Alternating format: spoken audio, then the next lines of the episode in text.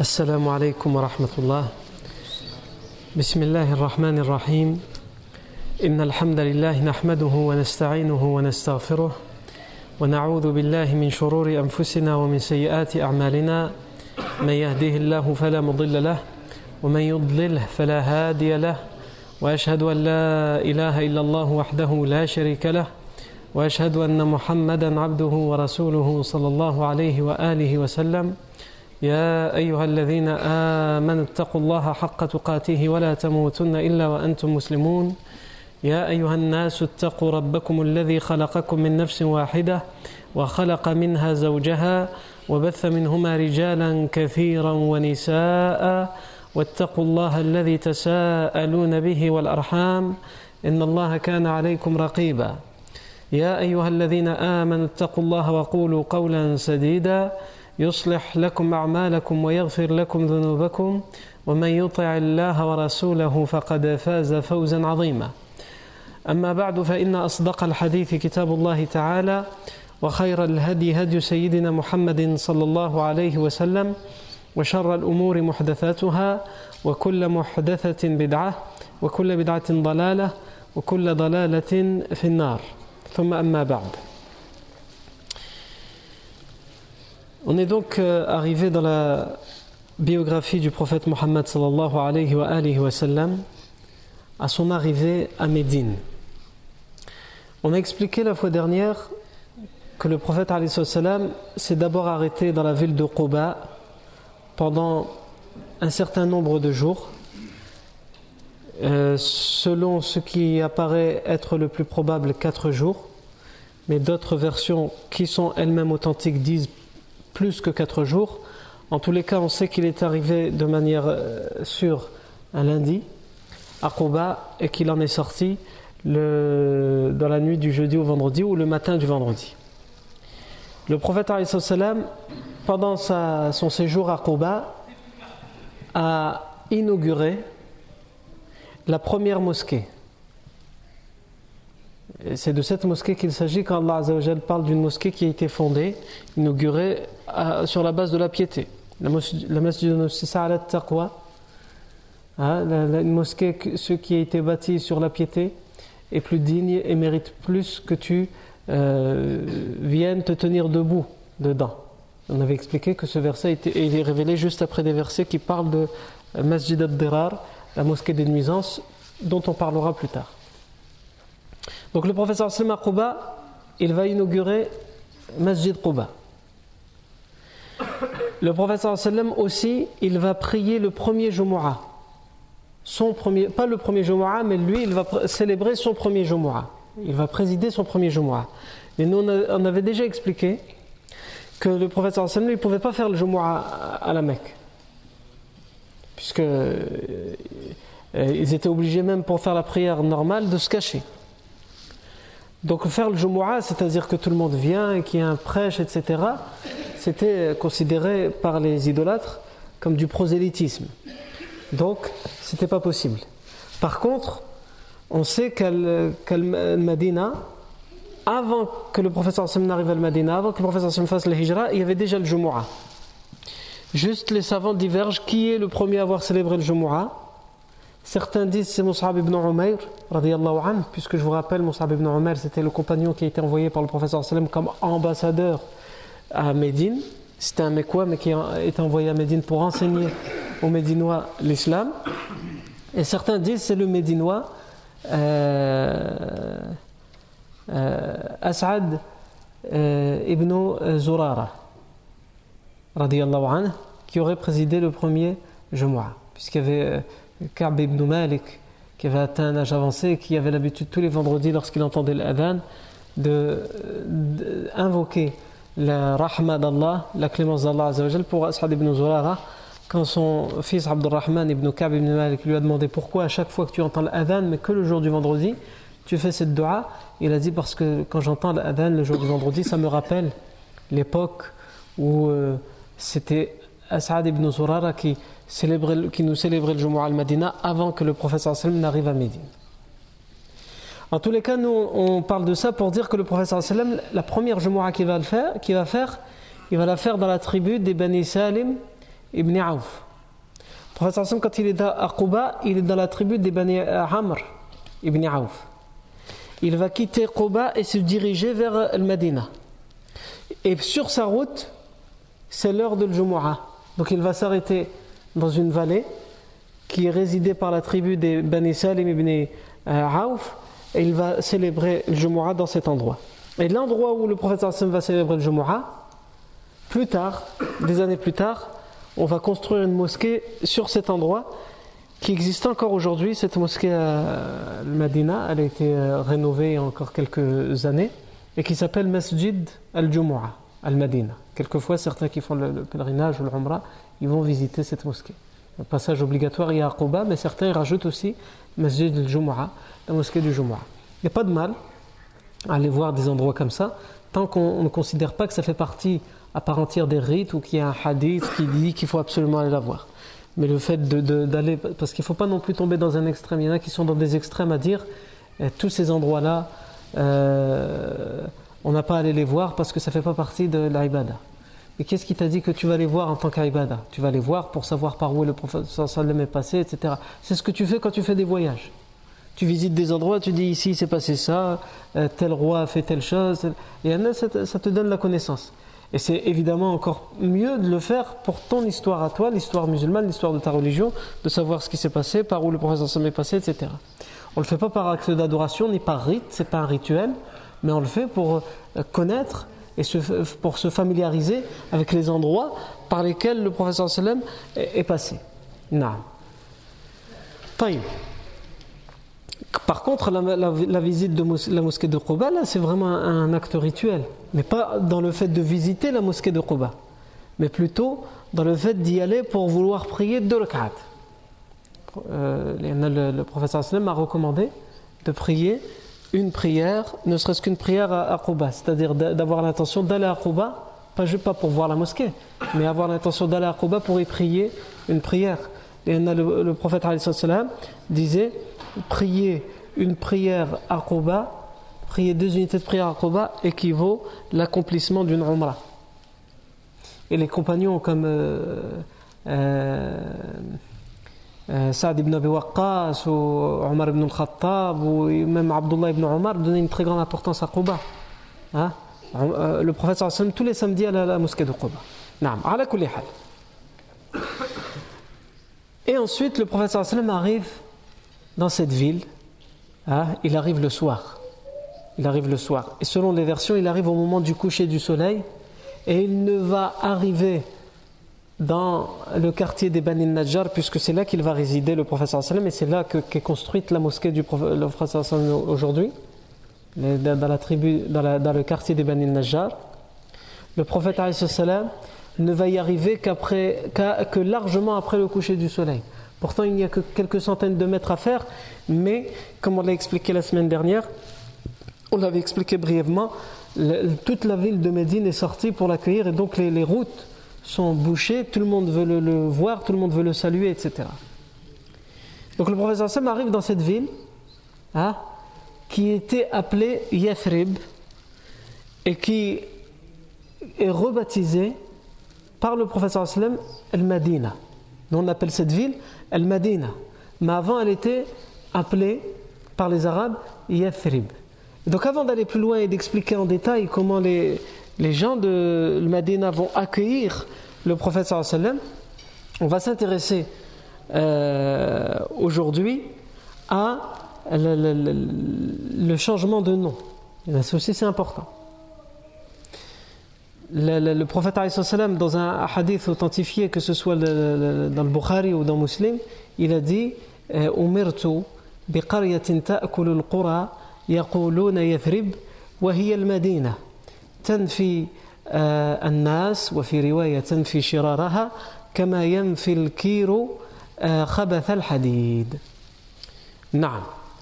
دونك لو البروفيت عليه الصلاه والسلام دي امرت بقريه تاكل القرى il m'a été ordonné une ville c'est-à-dire de faire l'immigration d'aller vers une ville تاكل القرى qui mange les villes.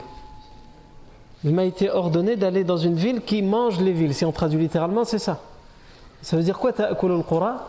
C'est une façon de dire qui est plus forte que les autres villes, une ville plus importante que les autres.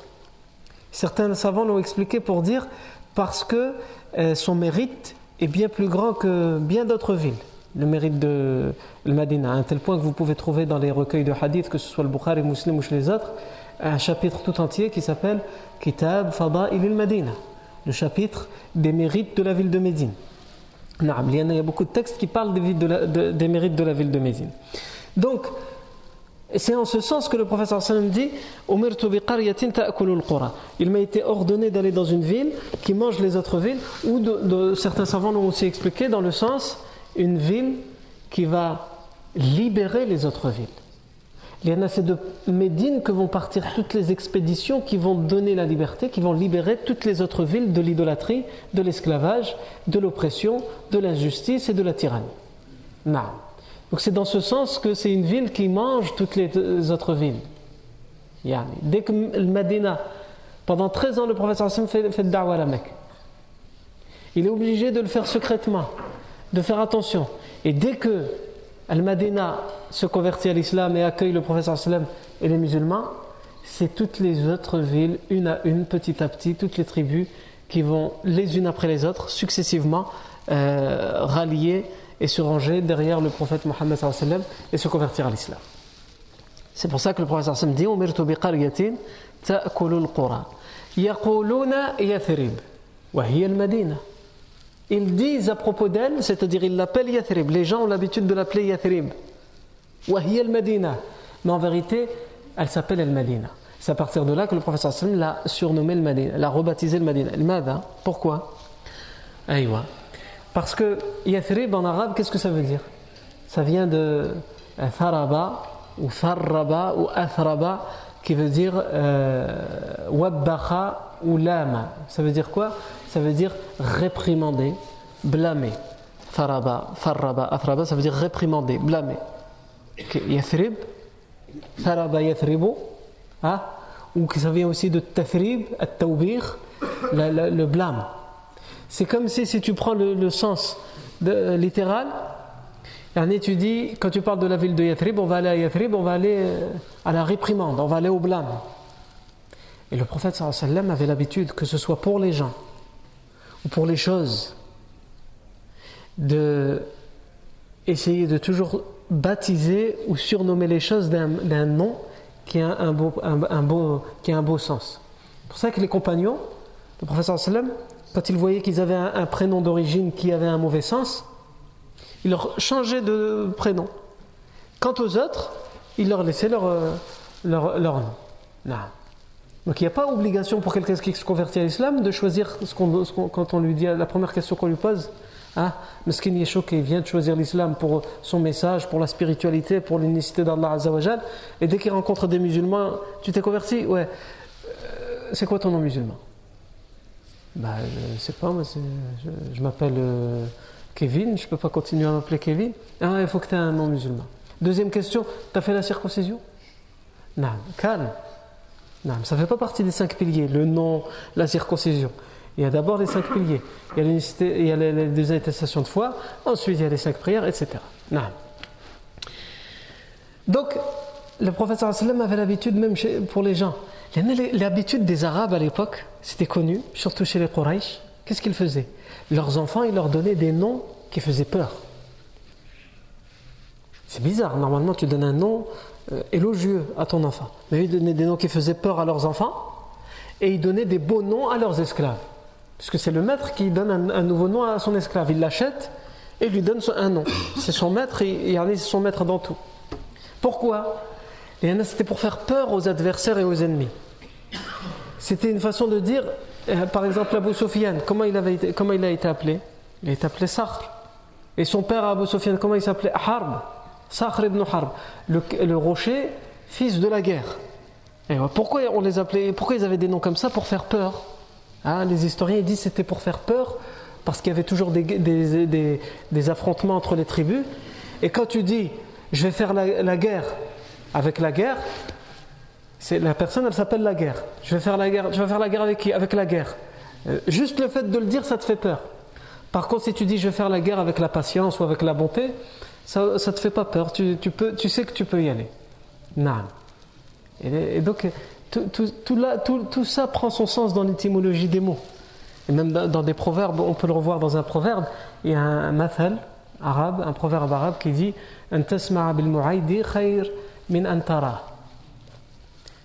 Entendre parler de l'mu'aidi, c'est mieux que de le voir. C'est un proverbe qu'on peut utiliser aujourd'hui dans énormément d'occasions.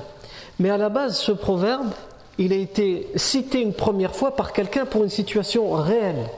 Et pour quelqu'un qui s'appelait le Mu'aidi.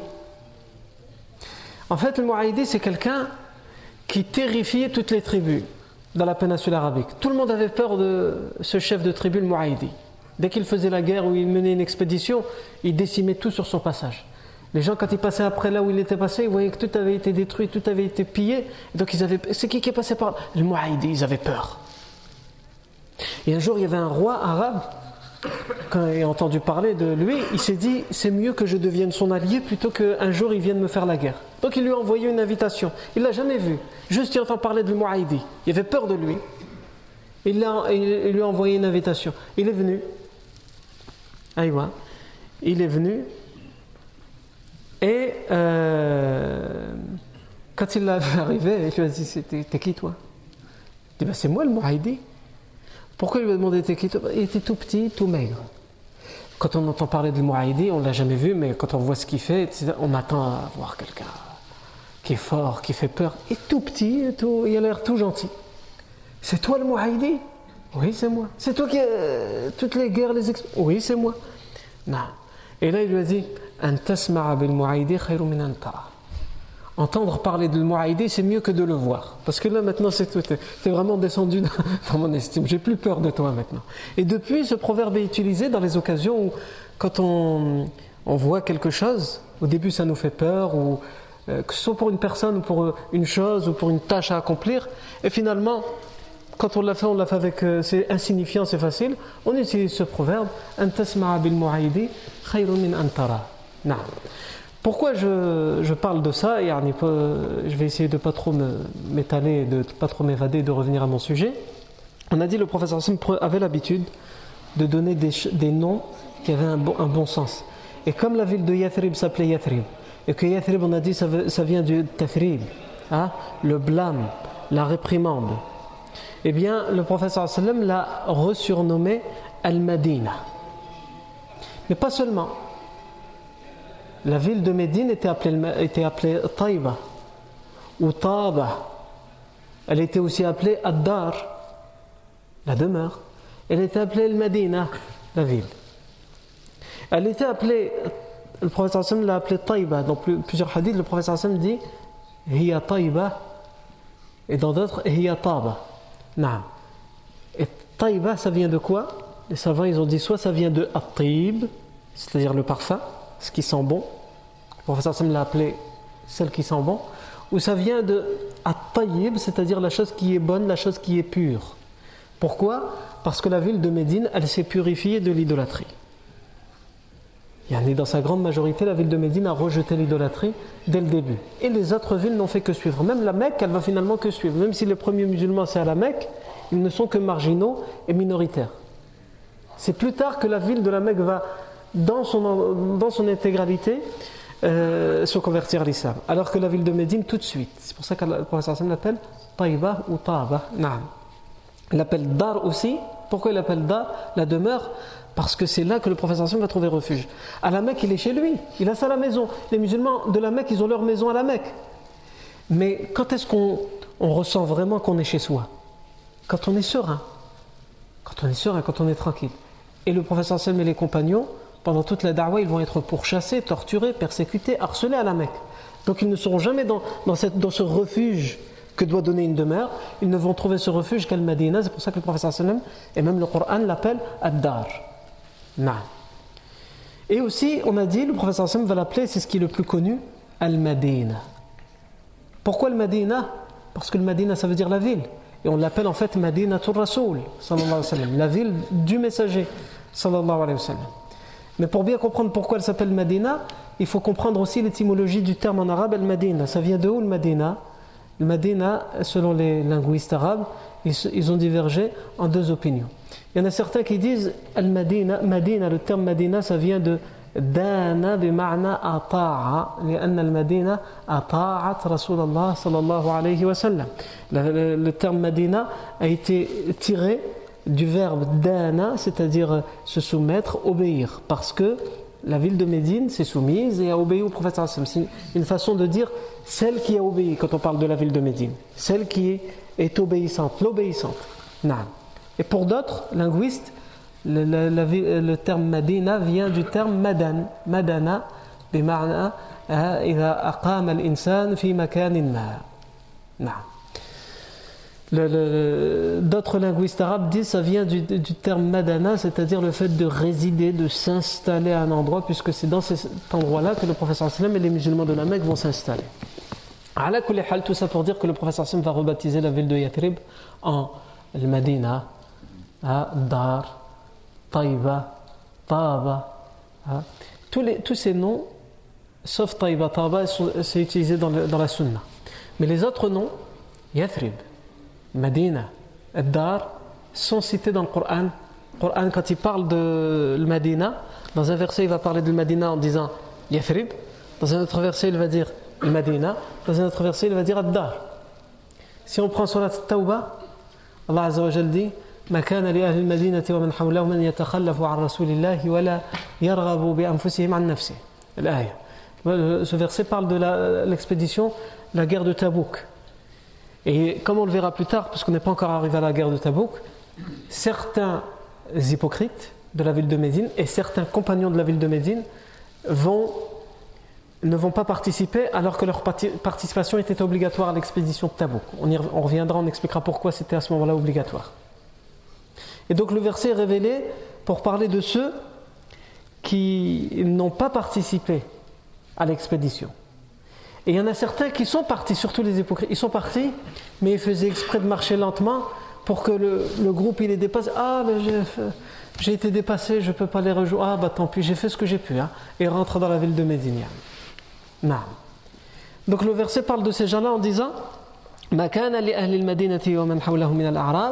il n'est pas euh, permis aux gens de Médine, ni à ceux qui les entourent parmi les Bédouins, puisqu'il y avait des Bédouins, comme on, va le voir, qui vivaient autour de la, ville de Médine, il ne leur est pas permis de ralentir, de se mettre derrière le prophète Mohammed pour la, pour de Tabouk, de traîner le pas, juste pour ne pas y aller, de démissionner. Et non plus, il ne leur est pas non plus permis de plus tenir à leur vie plutôt qu'à la vie du prophète sallallahu on doit plus tenir à la vie du prophète que sa propre vie. Et ici, dans ce verset, Allah Azzawajal parle des gens de Médine en parlant de Makana li ahli Medina. Donc il cite la ville de Médine avec le nom qui a été rebaptisé par le prophète sallam. Dans Surat Al-Ahzab, Allah Azzawajal cite son ancien nom des Arabes, Yathrib. وإذ قالت طائفة منهم يا يا أهل يثرب وإذ قالت طائفة منهم يا أهل يا أهل يثرب لا مقام لكم فارجعوا يستأذن فريق منهم النبي يقولون إن بيوتنا عورة وما هي بعورة إن يريدون إلا فرارا dans ce verset de Surat Al-Ahzab, qui nous parle de la, de la guerre des tranchées, et qui, ici aussi, certains ne voudront pas être au front. Parmi toujours les hypocrites de Médine. Donc il va dire, et parmi eux, il y a des gens, en parlant des hypocrites, qui vont s'adresser aux musulmans qui sont au front, pour les décourager, alors que la ville de Médine est assiégée. Ils vont vouloir les décourager. Qu'est-ce qu'ils vont dire? Au lieu de motiver les troupes, ils vont vouloir décourager. Ils vont dire, Ma kana ya ahla Yathrib, vous les gens de Yathrib. Ici, on pourrait dire pourquoi Allah Azzawajal, il parle de la ville de Medina en utilisant Yathrib alors qu'on a dit que à l'origine le sens de Yathrib est mauvais. Il est péjoratif. Et que si ça a été une surnommée le Medina par le prophète pourquoi Allah Azzawajal lui-même il parle de Yathrib? Parce qu'ici le prophète Allah Azzawajal qu'est-ce qu'il fait? Il ne fait que citer en fait ce que les hypocrites ont dit. Et ça nous montre pourquoi C'est pour montrer aussi que les hypocrites, malgré le fait que le prophète sallam a déconseillé d'appeler cette ville Yathrib, de ne plus l'appeler Yathrib mais de l'appeler Taïba, Taba, Al-Madina, les hypocrites persistent et s'obstinent à faire semblant de l'appeler Yathrib. C'est son nom, on la, on la garde comme ça. Donc Allah Azza wa Jalla cite, qu'est-ce qu'ils disent? Ya ahla Yathrib, ô vous résidents de Yathrib. Vous n'avez point de euh, euh, demeure ici. Retournez chez vous. Et ils étaient sur le front. Et la bataille était très difficile, comme on va le voir plus tard, la bataille de Khandaq. Vous n'avez pas de demeure, de, euh, vous ne pouvez pas vous installer ici. Revenez chez vous. Et à cause de ça, certains certains parmi les, les, compagnons, ils vont, euh, et surtout parmi les hypocrites, qu'est-ce qu'ils vont dire? Ils vont venir demander l'autorisation au professeur sallam, hein, ils vont dire nos maisons, nos maisons sont, si nos maisons sont nues. Une maison, elle ne peut pas être toute nue. Et c'est pour dire quoi? Nos maisons sont sans protection on est venu, on est sorti des maisons pour venir sur le, euh, le front, mais qu'est-ce qui protège les maisons? Ça, c'est le prétexte qu'ils vont utiliser, alors que la ville est assiégée. Si vous retournez dans les demeures, ils vont rentrer, donc c'est là que vos demeures ne seront plus sous protection.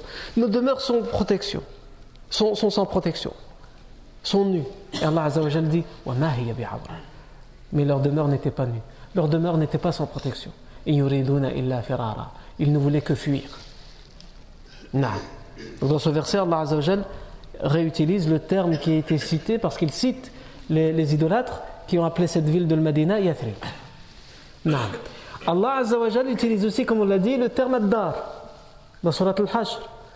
والذين تبوأوا الدار والإيمان من قبلهم يحبون من هاجر إليهم ولا يجدون في صدورهم حاجة مما أوتوا ويؤثرون على أنفسهم ولو كان بهم خصاصة ومن يوق شح نفسه Ici, dans ce verset, surat al-Hashr, surat l'exode, Allah Azzawajal dit en parlant des compagnons de Médine, et ceux qui ont pris la demeure et la foi, min qablihim avant eux, avant les Mécois. Qu'est-ce qu'ils ont fait avant les Mécois Ils avaient le refuge. Ils ont pu donner refuge. Et comme eux, ils ont, pris, ils ont accédé à la foi, ils ont accepté la foi. Mais la chose qu'ils ont en plus des muhajiroun, c'est que eux, ils ont donné leur maison pour accueillir les autres musulmans. Et c'est pour ça que cette ville est appelée Ad-Dar.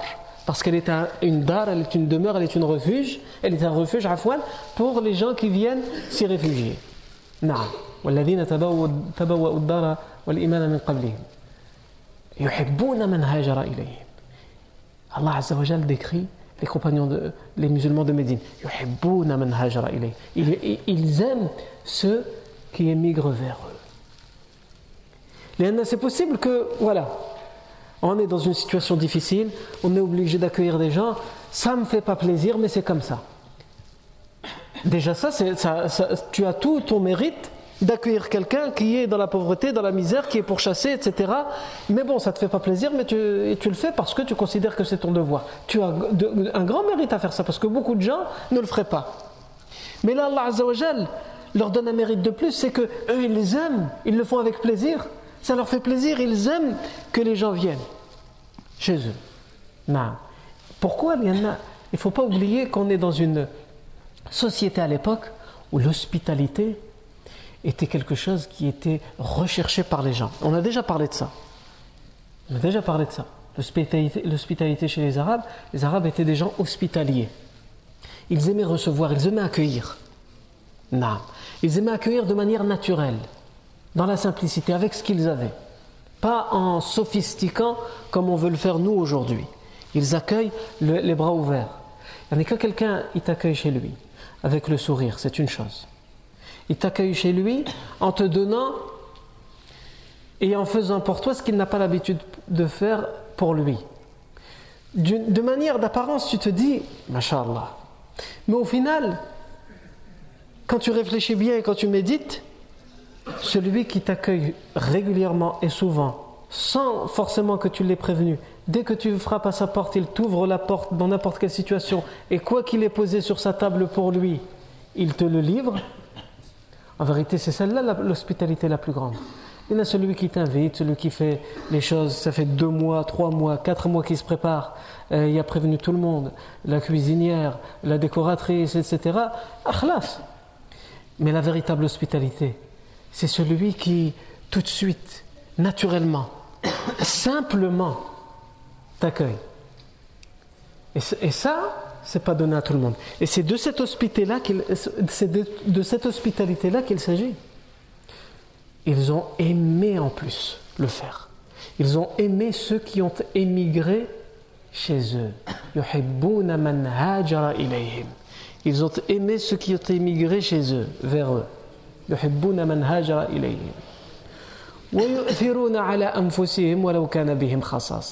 Et ils ont donné de ce qu'ils avaient quand bien même ils étaient dans le besoin. A donné les restes de ce que tu as, c'est une chose. Tout le monde ne le fait pas. Donner alors que toi-même tu es dans le besoin. Il te reste juste un petit peu et toi tu en as besoin. Et tu préfères le donner à l'autre? Ça, tu as atteint le plus haut degré d'hospitalité. Allah Azzawajal parle des gens de Médine quand il parle de ça.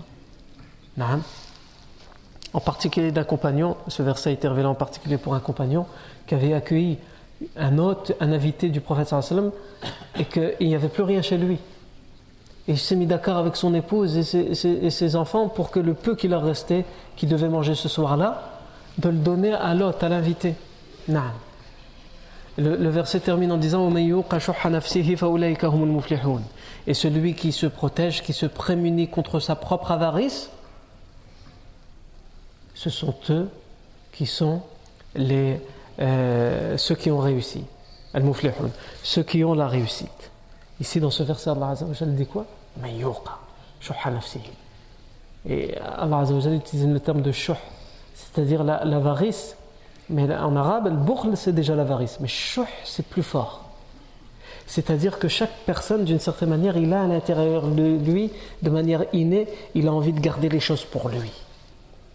Et celui qui, déchire cette chose-là, qui est collé à lui, pour la donner à l'autre, c'est lui qui fait partie de ceux qui ont la réussite. Et au final l'hospitalité, la générosité, c'est ça. C'est quelque chose que, au fond de toi, tu, tu, considères que c'est pour toi et que c'est à toi. Et bien, pour t'éduquer, pour considérer que non, c'est pas à toi, mais ça te vient d'Allah et c'est pour les autres, tu la détaches de toi pour la donner aux autres. Non. Pourquoi j'ai cité ce verset? C'est parce qu'Allah parle des gens de Médine ici en disant Ceux qui ont pris, qui ont donné la demeure, le refuge, et l'iman, la foi. Qu'Allah dans le Coran, à travers différents versets, il parle de le Medina en, citant Yathrib, en citant le en citant le Dar, et on a dit Taba wa Taiba, c'est cité dans les hadiths cette parenthèse, elle était importante pour comprendre pourquoi le professeur a rebaptisé la ville de Yathrib le. À présent, venons-en au moment où le sallam arrive à Al-Madina. Comment ça s'est passé? La meilleure façon de décrire l'arrivée du prophète sallam et comment les gens de Médine accueillent le prophète sallallahu sallam, c'est d'essayer de chercher s'il y a des compagnons et surtout des compagnons qui ont vécu cet événement de manière innocente, c'est-à-dire des enfants. Est-ce qu'à cette époque-là, il y avait des enfants qui plus tard vont devenir des compagnons adultes, savants, qui peuvent nous raconter, nous décrire? Eh oui. On a cité la semaine dernière brièvement Anas ibn Malik. Vous savez qu'Anas ibn Malik, comme on l'a déjà dit plusieurs fois, il a été mis au service, puisque dès que le professeur va arriver à Médine, sa mère, Umm Sulaym, va ramener Anas ibn Malik auprès du professeur elle va lui dire euh, Il est à ton service. Anas ibn Malik, au bout de dix années après la mort du professeur sallam, quand on lui demandera comment était le professeur sallam avec toi alors que tu étais à son service, tu étais un enfant, donc tu faisais des erreurs, tu faisais pas tout bien, tu faisais pas tout ce qu'il te demandait, il va dire jamais je ne l'ai entendu soupirer ou me blâmer ou me reprocher quelque chose que je n'ai pas fait alors que j'aurais dû faire ou quelque chose que j'ai fait et que j'ai mal fait. Pendant dix ans, jamais il, ne va entendre ne serait-ce qu'un reproche du prophète sallam. Anas ibn Malik dans l'authentique de Muslim d'ailleurs il raconte un, jour, le professeur Sam lui demande de faire quelque chose. Il dit Kana Rasulullah sallallahu alayhi wa sallam min ahsani nasi khuluqa. Le professeur sallam était parmi les meilleurs dans le comportement.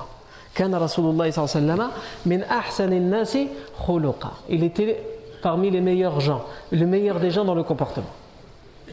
فأرسلني يوما لحاجة. Et un jour, il m'a ordonné d'aller à un endroit pour faire pour, pour une tâche. Il était à son service. Il dit, et là ça peut choquer, ça peut étonner, le hadith il est authentifié par Muslim, فَقُلْتُ la wallahi. فقلت والله لا أذهب وفي نفسي أن أذهب إلى ما أمرني به نبي الله صلى الله عليه وسلم et j'ai dit non wallah je n'irai pas et au fond de moi j'avais l'intention d'y aller ici ça, ça, peut nous paraître bizarre et le Qurtubi rahimahullah explique ce, ce hadith en nous disant il ne faut pas oublier qu'Anas ibn Malik anhu avait 10 ans ah, c'est un, un, un, mais il avait 10 ans. Donc c'est un enfant. Et dans la plaisanterie ou dans la révolte de certains, comme euh, peuvent avoir certains enfants, il a dit non, je n'irai pas. Même si au fond de lui, il allait obéir au professeur mais il voulait être dans la révolte comme le sont certains enfants quand ils veulent tester et dire ben non, je ne vais pas faire ce que tu m'as demandé de faire. Non. Donc, il dit c'est parce qu'il était encore enfant qu'il s'est adressé comme ça au sallam. Mais ce qui nous intéresse surtout, c'est la suite. Anas ibn Malik dit Et je suis sorti donc pour aller à l'endroit que le professeur m'a demandé d'aller, pour faire ce qu'il m'a demandé de faire. Et je suis passé et j'ai vu des enfants jouer dans le marché. Et donc il s'est arrêté pour jouer avec eux. Ah, comme ça peut arriver à n'importe quel enfant de 10 ans. Il va faire telle chose, d'accord, et il trouve son copain en train de jouer, il joue avec lui. T'attends une heure après. Qu'est-ce que je t'ai demandé de faire? Ah ouais, non. Et il dit J'étais en train de jouer avec les enfants, et à un moment j'ai senti qu'il y avait quelqu'un derrière moi, et une main qui m'a touché la nuque. Je me suis retourné et j'ai vu le prophète sallam fartabakt. Et j'ai perdu mes moyens. Parce que là, il s'est rappelé qu'il n'était pas censé être là en train de jouer, mais il était censé accomplir une tâche pour le sallam. Et il a dit J'ai regardé vers lui et il riait, il souriait. C'est pas il lui a mis une baffe ou il l'a attrapé. Qu'est-ce que je t'ai dit Comment on aurait pu faire nous hein? Et il m'a regardé, Je l'ai regardé et il riait, il souriait et il m'a dit Ya Unais, amartuk? Unais, petit, petit Anas, est-ce que tu es allé là où je t'ai demandé? Est-ce que tu as fait ce que je t'ai demandé de faire? Oui, ben j'y vais là, j'étais sur la route. Et donc on voit bien comment Anas décrit bien la chose, comment en tant qu'enfant il a parlé au prophète sallam et comment il a essayé de, se défendre, mais surtout il nous raconte ça Anas pour dire regardez comment lui il a parlé en tant qu'enfant et comment le prophète sallam a agi avec lui. À aucun moment il a été dur, à aucun moment il a été violent, à aucun moment il a été brutal, à aucun moment il lui a fait un quelconque reproche. Eh bien Anas ibn Malik à travers ses yeux de 10 ans, il nous raconte l'arrivée du prophète sallam al-Madina. Et il dit en particulier pour les femmes de Bani Najjar, les, filles de, les fillettes de Bani Najjar, la tribu des Bani Najjar, puisque c'est là que le professeur va s'arrêter, mais il va passer quartier par quartier dans la ville de Medina, mais la dernière endroit, le dernier endroit où il va s'arrêter, c'est les Bani Najjar. Anas ibn Malik anhu dit فخرجت جوار من بني النجار وهن يقولن et des euh, fillettes de la tribu, des Bani Najjar vont sortir pour accueillir le prophète Mohammed et elles vont dire. Donc cette version elle a été authentifiée par l'Albani et euh, l'imam l'Iraqi. Il y a certaines versions dans lesquelles il y a quelque chose qui est rajouté. C'est-à-dire, euh, il y a des versions qui nous disent فَخَرَجَتْ جَوَارٍ مِّن بَنِي النَّجَّارِ وَهُنَّ يَضْرِبْنَ بِالدُّفِّ وَيَقُلْنَ et des fillettes sont sorties dans la tribu des Bani Najjar alors qu'elles tapaient dans les tambourins. Et de cette version en particulier, où il y a ce rajout, a été affaiblie par beaucoup de savants. D'ailleurs, euh, Cheikh Al-Albani, qui est très attaché à l'interdiction des instruments de musique, etc., lorsqu'il parle de ce hadith et qu'il parle de l'authentification et de, l'affaiblissement du rajout, elle tape dans les, dans les tambours, l'Albani dit, euh, l'imam al-Ghazali, a utilisé cette version et ce rajout pour autoriser la musique, pour autoriser les instruments de, de musique. Et il va utiliser un proverbe connu en arabe qui dit Mais je lui dis, ça veut dire euh, le, le, le, trône ou la chaise, fais-la tenir et ensuite sculpte. Avant, quand on voulait construire un trône ou une grande chaise, et on, l'a orné, on sculptait des dessins dessus. Si tu l'as pas fait tenir convenablement, si elle tient pas bien, dès que tu vas taper pour sculpter, tout il va partir en éclat. Donc la première chose à faire avant de, sculpter et de donner l'ornement, le proverbe dit, c'est d'abord fait tenir la chaise. D'une certaine manière, d'abord vérifier est-ce que le hadith il est authentique ou pas, et ensuite tu peux tirer de ce hadith ce que tu veux. C'était sa façon de reprocher à l'imam al-Ghazali, mais euh, le débat sur euh, les instruments de musique est bien plus compliqué que ça, puisque ceux qui l'autorisent, euh, même s'ils sont minoritaires, ils ne s'attachent évidemment pas à cette version qui est faible, mais à d'autres, euh, à d'autres textes. Donc, le, Anas ibn Malik nous dit ces fillettes vont sortir des Bani Najjar, et elles vont chantonner, hein, ou même entonner ces rimes en disant Nahnu euh, jawarin min bani najjari ya habbaza Muhammadun min jari. Nahnu jawarin min bani najjari ya habbaza Muhammadun min jari. Nous sommes les filles, les fillettes de la tribu du quartier des Bani Najjar. Ya habbaza Muhammadun min jari. Si seulement hein, Muhammad pouvait être notre voisin et il le sera comme on le, comme le verra. Il y en a chaque tribu, chaque quartier par lequel le professeur Hassan passe, et ça je vais y revenir, euh, on n'aura pas, probablement pas le temps aujourd'hui, mais la semaine prochaine, Inch'Allah. Chaque quartier, chaque chef de quartier sortira et arrêtera la chamelle du professeur sallam en demandant au professeur sallam de s'installer dans son quartier. Euh, donc chaque chef demandera ça. Mais le professeur sallam s'arrêtera à Bani Najjar, on expliquera comment et pourquoi. Toujours on revient à cet accueil décrit par des, enfants. Donc on a dit, Anas ibn Malik avait 10 ans, ils viennent nous décrire. On a aussi le Bara ibn Azib, qui est à cette époque-là aussi un enfant qui a 10 ans à Médine. Et lui aussi, il nous décrit ce qu'il voit au moment où il voit arriver le prophète sallam à Médine. Et il dit قدم النبي صلى الله عليه وسلم فما رأيت أهل المدينة فرحوا بشيء فرحهم برسول الله صلى الله عليه وسلم il dit, donc c'est encore une fois, c'est son innocence qui nous parle. Les yeux d'un enfant qui comprennent pas trop ce qui, euh, comprend pas trop ce qui se passe. Il entend juste les adultes qui parlent d'un homme important qu'on appelle, qu'on surnomme le messager d'Allah, qui va arriver. Donc il parle avec son innocence et il dit, lorsque le prophète sallam est arrivé à Médine, je n'ai jamais vu les habitants de Médine je n'ai jamais vu les habitants de Médine être aussi joyeux pour quelque chose comme ils l'ont été pour l'arrivée du prophète Mohammed Et ça nous montre l'amour que les gens de Médine ont pour le prophète comme le verset qu'on a cité juste avant Ils aiment ceux qui font l'immigration vers eux, ceux qui vont trouver refuge chez eux. C'est un honneur pour eux. Il dit cet enfant, du haut de ses dix ans, jamais je n'ai vu les gens de Médine être aussi heureux pour quelqu'un ou pour quelque chose comme ils l'ont été ce jour-là. Il dit à un tel point que les petites filles et les petits garçons disaient à haute voix le messager d'Allah est arrivé. Les enfants, ils ne font que répéter ce qu'ils ont entendu de leurs parents. Donc, Évidemment, c'est la panique quand on entend le prophète sallam est arrivé.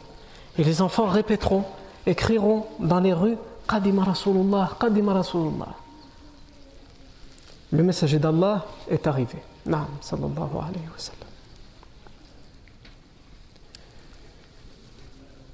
Ensuite, et on terminera là-dessus, Abu Bakr, radiallahu anhu, lui-même arrive dans la ville de Médine et donc il décrit aussi ce qu'il voit quand il arrive avec le prophète salam, et il dit